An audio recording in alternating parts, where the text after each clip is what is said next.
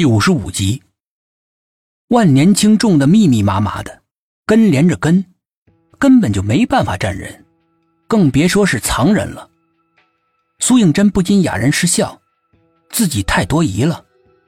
他转身准备离开，可就在那一刻，绿化带靠近车行道的那边，传来了一个女童悠悠的叹息声。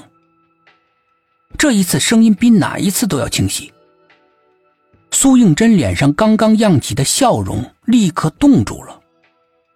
他惊慌的看着绿化带的对面，对面是车行道，那里除了几辆熄了火的车子静静的趴在水里之外，什么都没有。但是苏应真的心已经开始砰砰的乱跳起来，不安的感觉牢牢的抓着他的心脏，很疼。他按住突突乱跳的心，一步一步的走了过去。绿化带跟车行道相接的地方是下水道，翻滚的浑浊的雨水汹涌的往一个半开的下水道井里面冲过去，形成了一个不小的骇人的漩涡。莫名其妙的，苏应真的视线被那个漩涡所吸引了，无法移开。漩涡在他的眼里面不断的放大、变快，越来越快，快到他眩晕。恍惚间，他觉得自己好像身处漩涡中心，感觉到自己正被一股强大的力量拉扯着，将要被吸入无尽的黑暗中。这种感觉让他感到窒息，让他闻到了死亡的气息。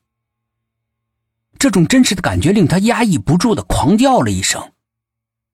刹那间，那种濒临死亡的感觉消失了。他慢慢的一步一步的往后退，眼睛却一直死死的盯着那个漩涡，生怕水下的窖井里面跳出个什么东西来，把他拖进飞速旋转的漩涡里面。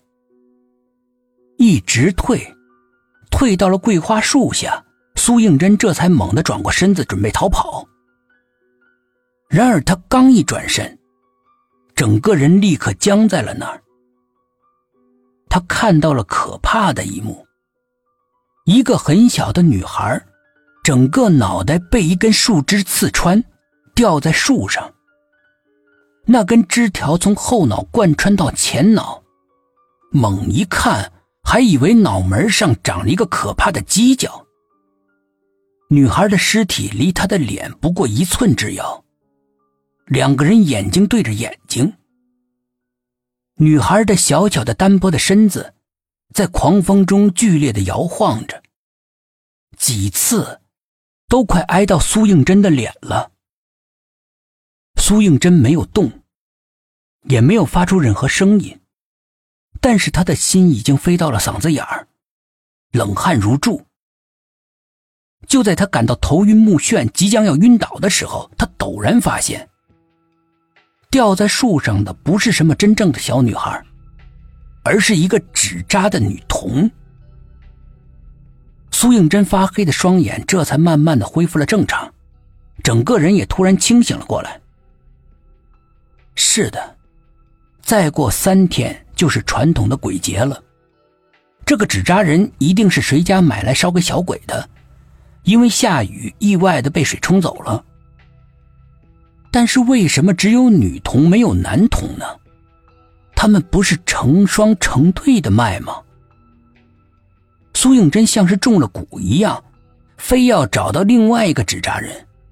他有个强烈的感觉，那个男童纸扎人一定是在附近的。他举目四望，果然，在不远处有个男童的纸扎人。被雨水冲刷的破烂不堪，远远的看过去像是被人开膛破肚一样，样子非常的恐怖。苏应真迅速的扭过头，不敢再看，他拔腿落荒而逃。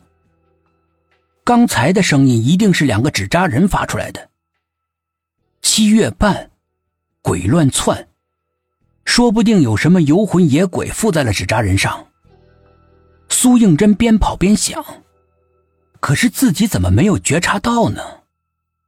他越想越费解，奔跑的脚步越来越慢，最后干脆停了下来。他忍不住，胆战心惊的回过头去。咦，纸扎人不见了？难道是被雨水冲刷到了别的地方？